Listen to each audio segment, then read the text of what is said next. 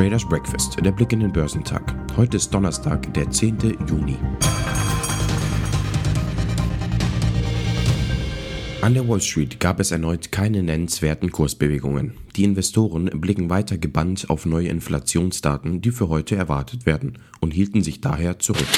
Die Aktien im asiatisch-pazifischen Raum stiegen im Donnerstagshandel, da die Anleger auf die bevorstehende Veröffentlichung der US-Inflationsdaten für Mai blickten. Der Shenzhen Component auf dem chinesischen Festland stieg bis zum Nachmittag um 1,3%, während der Shanghai Composite um 0,82% zulegte. Der Hang Seng Index in Hongkong stieg um 0,3%. In Japan lag der Nikkei um 0,37% höher. Der südkoreanische Kospi stieg um 0,57%. Die Aktien in Australien legten leicht zu. Der S&P ASX 200 stieg um 0,57%. Die US-Aktien beendeten die Sitzung am Mittwoch in der Nähe ihrer Tiefstände, da der Markt weiterhin Mühe hatte, aus einer engen Spanne auszubrechen.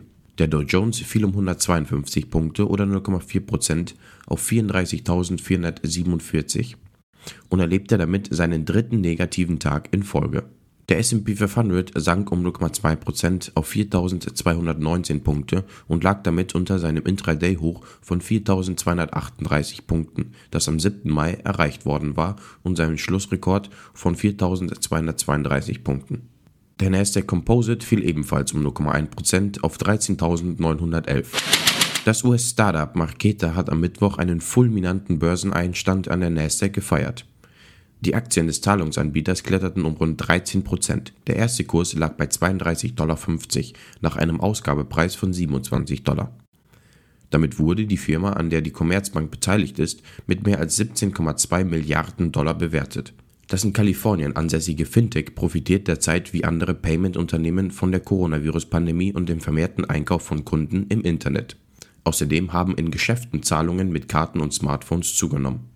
Die Commerzbank ist seit 2015 an dem amerikanischen Kreditkartenanbieter beteiligt und hat bei Finanzierungsrunden mitgemacht. Zur aktuellen Höhe des Anteils wollte sich die Bank zuletzt nicht äußern. Der amerikanische Konkurrent DoorDash macht Delivery Hero in Japan Konkurrenz.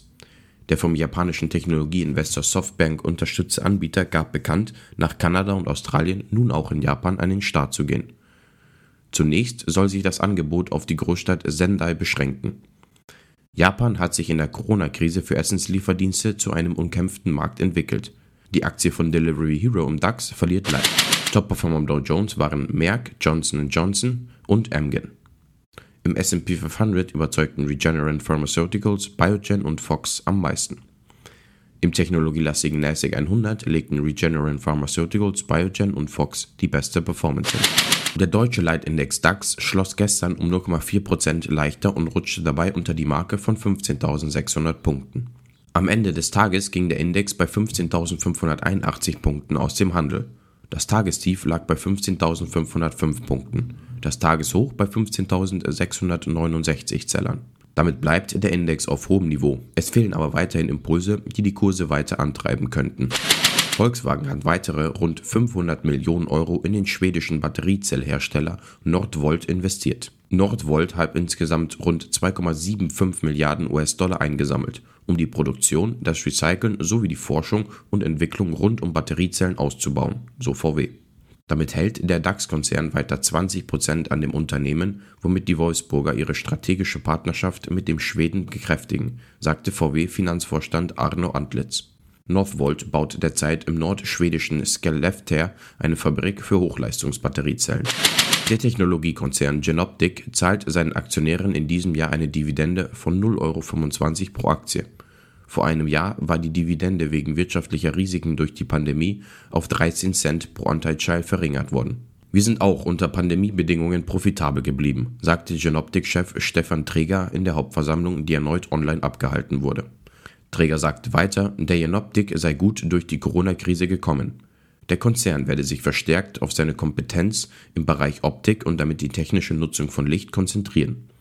Vor allem durch den Trend zur Digitalisierung und künstlicher Intelligenz werde bei optischen Systemen mit einem starken Marktwachstum gerechnet. Top-Performer am DAX waren Merck, Fresenius und Fresenius Medical Care. Heute stehen in Europa keine wichtigen Konjunkturdaten an.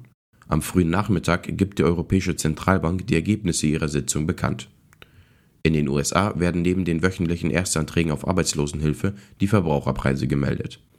Erwartet wird ein weiterer Anstieg der Inflationsrate von 4,2 auf 4,6 Prozent.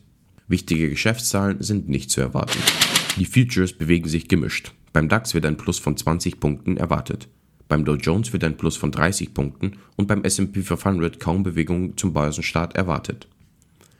Beim technologielastigen NASDAQ 100 wird ein Minus von 90 Punkten erwartet.